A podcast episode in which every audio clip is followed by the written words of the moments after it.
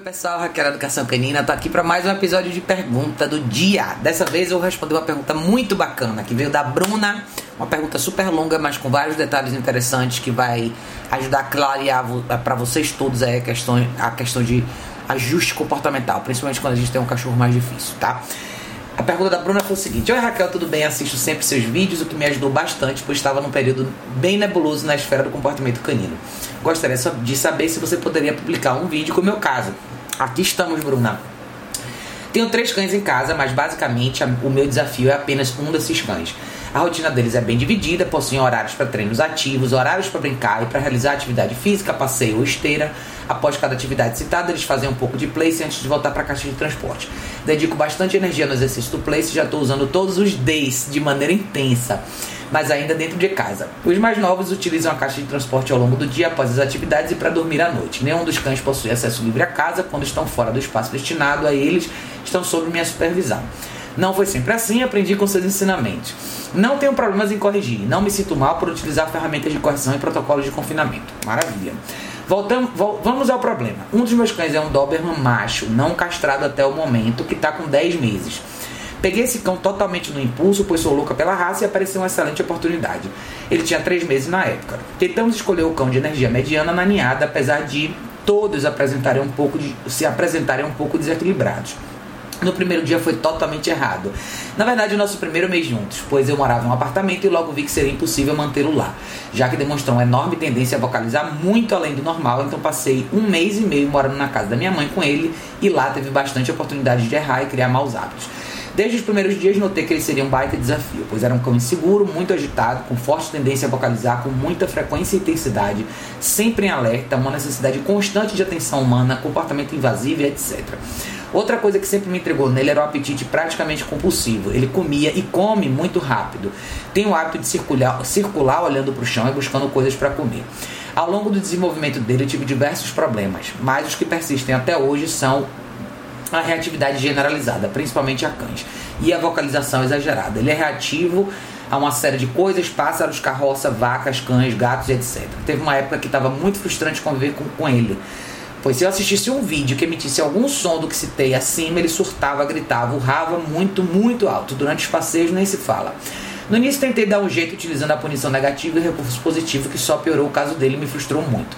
Comecei a consumir o seu conteúdo e de outras pessoas, comprei um enforcador de garra nacional, pois não sabia a diferença entre eles, e uma coleira eletrônica. Futuramente comprarei a e-collar. E comecei a fazer os treinos. Aí eu notei uma evolução drástica e a minha vida com ele se tornou muito mais fácil e menos frustrante porém ainda não tem um cão que ignora totalmente as distrações. Às vezes ele fica bastante nervoso durante os passeios, orelhas coladas na cabeça, corpo tenso, lambe os lábios. E muito raramente ele chega a vocalizar. Digamos que 40 a 30% da, de, de qualidade de comportamento, mesmo repetindo o mesmo trajeto e as ferramentas do passeio anterior. Como tornar o cão mais confiante no ambiente externo? Né? Qual a melhor maneira de ensinar um novo comportamento para o cão nesse cenário? É normal essa oscilação de comportamento, notei que ele fica mais tranquilo quando saio com a minha pastor suíço de 7 meses junto. Mas prefiro sair com um de cada vez para melhorar os defeitos de cada um de maneira exclusiva. Tô fazendo certo? Quando saio com um de cada vez, caminhamos uma hora. Quando saio com os dois juntos, eles caminham duas horas. Desculpa o texto enorme, mas são muitas dúvidas e quis escrever tudinho. PS, sou dog walker, estou começando a trabalhar com adestramento agora e fiz algum e fiz, já fiz parte de algumas ONGs, então tenho um certo convívio com cães. Bruna querida, muito obrigada por mandar sua pergunta com riquíssimos detalhes, tá? Eu gosto bastante de ouvir todos os detalhes do caso porque ajuda bastante. Foi ótimo que você fez uma descrição legal e você até admitiu as questões que você cometeu no impulso, os problemas, né, as atitudes que você teve aí.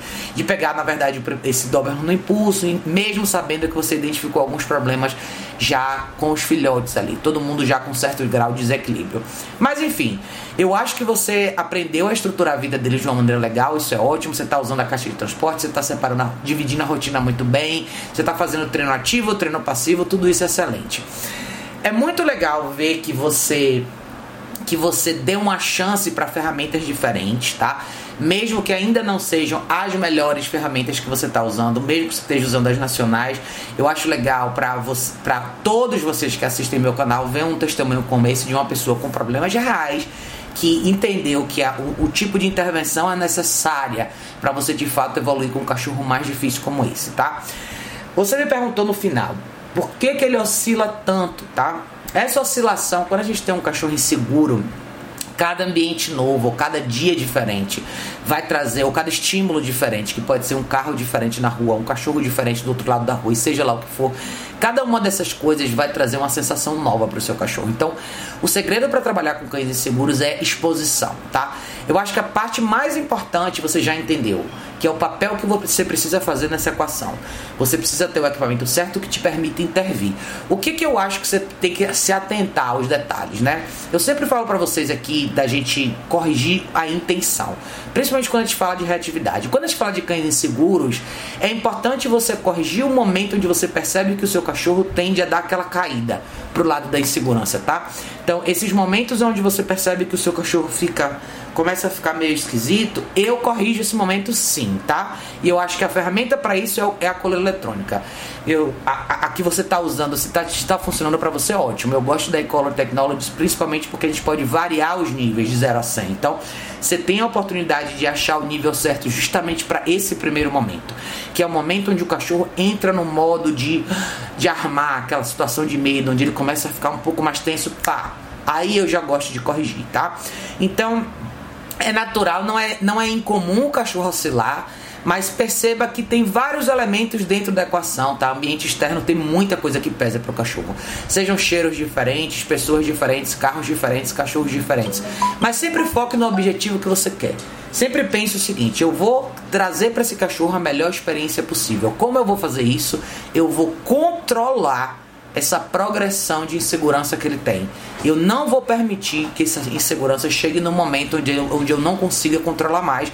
Então é a mesma ideia quando a gente lida com reatividade, tá? A diferença é que você está falando de um comportamento que move o cachorro para um, uma explosão para frente ou que move, move o cachorro para uma explosão para trás para trás que eu quero dizer assim, ou o cachorro retrai ou ele avança, entendeu? No caso do seu cachorro inseguro, você está justamente nesse meio do caminho. Então preste bastante atenção em você. Eu acho que você está fazendo certo em caminhar com ele sozinho. Por mais que ele se sinta mais seguro com a sua outra pastora, eu não quero que ele busque essa segurança nela. Eu quero que ele busque essa segurança em você e nele mesmo. Ele precisa se tornar esse cachorro mais seguro. O que, que eu faria com ele? Masterize o seu bairro. Basterize o seu que eu quero dizer o seguinte: Faça caminhadas em ruas diferentes, em direções diferentes no seu bairro, sempre se atentando a esses momentos onde você precisa chamar a atenção dele. Isso faz toda a diferença. Ele precisa ficar o máximo possível seguro onde ele mora e comece a expor ele em situações diferentes. Nada, gente, nada como exposição. Leve o seu cachorro para um ambiente um pouco diferente, vá caminhar com ele num bairro que você não está acostumado a caminhar, que você conheça primeiro, lógico, tá? Então leve ele a lugares diferentes. Experimente levar ele para situações onde ele tenha que ficar parado na rua. Eu acho que essa parte é a parte mais importante, tá? Eu sempre gosto de fazer isso com cachorros novos, quando eu tô trabalhando com cachorro na primeira fase. Que a gente estabelece primeiro esse formato de comunicação, você estabelece o uso correto das ferramentas, a comunicação com, com, com essas ferramentas, como ela vai funcionar ao longo do dia a dia e leve esse cachorro para uma padaria com você. Sente com ele, tome um café. Leve esse cachorro para um restaurante natural, sente, tome um açaí com ele. O que, é que você vai pedir para esse cachorro? O que, é que você vai proporcionar para ele? A oportunidade dele estar diante de todos esses estímulos parado. Porque existe uma diferença grande entre o cachorro enfrentar os desafios quando ele está em movimento, que é ele caminhar, e eventualmente ignorar as distrações enquanto ele caminha com você, e a diferença entre ele estar nesses ambientes sentado ou deitado observando. Eu gosto dessa fase, é onde é onde você coloca toda a prática do exercício do place dentro de casa numa situação de mundo real. É onde aquele exercício começa a ser válido de verdade. Seja. E ele vai ser útil para todos vocês, né? Seja no, no, no consultório, na, na, recepção de um consultório veterinário, seja se você for levar o seu cachorro, como eu falei, para uma padaria, para um restaurante, para um café, para casa de um amigo, ou em qualquer outro ambiente social. É muito importante que o seu cachorro saiba estar no meio da cidade, num lugar cheio, não necessariamente lotado, mas num lugar de movimento razoável, deitado e observando. Esse experimento vai te dar a oportunidade de você observar o seu cachorro e ver quais são as situações que despertam essa atenção dele. Lembre da, talvez da parte mais importante dessa equação que é saber advogar por ele, tá? Eu acredito que você entende esse conceito porque você já consumiu bastante dos meus vídeos e dá pra ver que você entende mais ou menos o que eu quero dizer. Mas quando eu falo pra vocês de advogar pelo seu cão, principalmente quando você tem um cachorro mais medroso, tá? É importante você ter certeza que o, espaço do seu cachorro tá seguro. Ou seja, não tem, ai, pessoas na rua viram seu cachorro, que bonitinho, posso pegar. Não. Ah, vem outro cachorro? Não eu quero que o seu cachorro confie em você 150%. Eu quero que ele olhe para você e entenda que você é a pessoa que vai garantir que ele esteja seguro ali. Tem duas partes dessa equação. Da mesma forma que você vai corrigir os momentos de alerta e os momentos de pré-pânico, vamos dizer assim, você também vai garantir que a segurança dele. Você também vai ter certeza que pessoas estranhas não vão invadir o espaço dele, cães estranhos não vão invadir o espaço dele. Não é necessariamente você colocar o cachorro totalmente na prova de fogo. Então, por exemplo, o exemplo que eu gosto de dar nessa hora é: ah, seu cachorro não se sente necessariamente tão à vontade em passar numa rua onde tem cachorros latindo no portão. Eu não faço questão de passar colado nesse portão. Eu posso atravessar a rua, não tem problema, entendeu? Eu dou essa oportunidade. Eu sou justa no sentido de criar um pouco mais de espaço para deixar o cachorro um pouco mais confortável. Porém, eu também peço do cachorro, falo assim, ó, eu tô te dando essa vantagem eu estou garantindo a sua segurança com esse espaço um pouco a mais. Qual o seu papel? Eu não quero nem que você olhe para lá. Esse é um problema meu e não seu. Então, esse é o momento de você corrigir.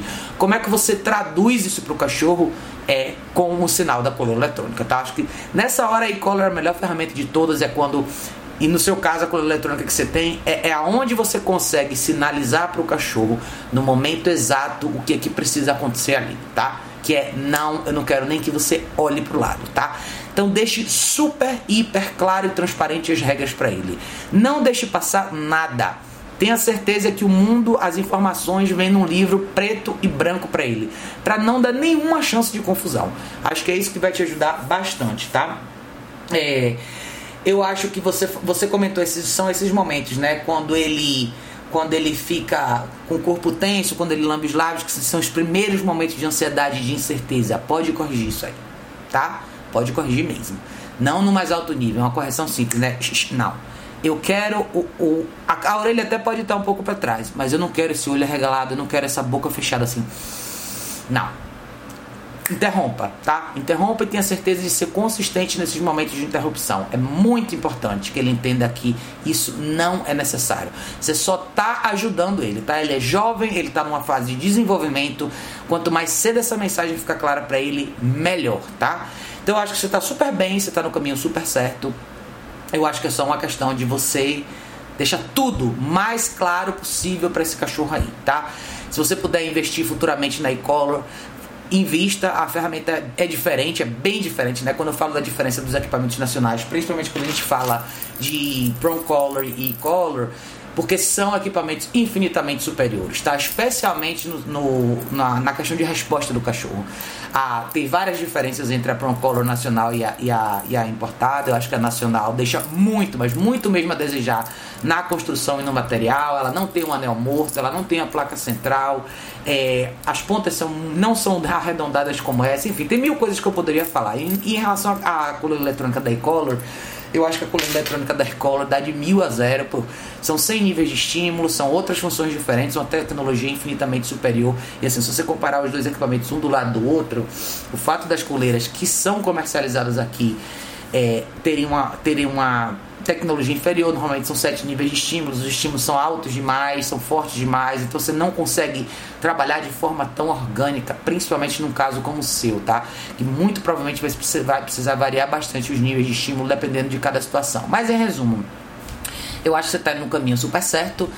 Eu como eu te falei, eu masterizaria o seu bairro, sempre prestando atenção nesses detalhes, nos momentos onde o seu cachorro sai da zona de de, de tranquilidade que eu acho que ele deve ter na caminhada.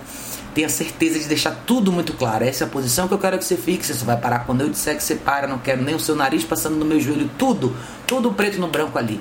E depois comece a explorar um pouco lugares diferentes com ele, tá? Cada lugar diferente que você for com ele, você vai perceber um certo regresso, vamos dizer assim, né? Que é quando o cachorro se vê numa situação nova e eventualmente você tem que corrigir, orientar ele novamente, corrigir ele novamente. Então, quanto mais ele viver esse tipo de experiência diferente, melhor. Ele vai começar a entender. Só que o seu cachorro só entende de verdade que aquela atitude é, tem que acontecer em qualquer lugar quando ele experimenta isso. Então, nada melhor do que experimentar na pele estar em lugares diferentes, ser exposto a situações diferentes para que ele entenda que para todos esses lugares a resposta tem que ser a mesma, tá? Que é confiar em você, confiar na sua orientação, que você vai advogar por ele em todos esses lugares, tá? Eu acho que é mais ou menos por aí, viu, Bruna? Mas se tiver quiser me mandar mais informação, fica à vontade. Vai ser um prazer ouvir mais detalhes sobre o seu caso para todos vocês que assistem os vídeos, que assistiram esse vídeo aqui, se tiverem algum comentário, sugestão, quiserem adicionar alguma coisa, fiquem à vontade para deixar aqui nos comentários, como sempre. É um prazer ouvir de todos vocês, tá bom, pessoal? Beijo enorme, a gente se vê em breve no próximo vídeo.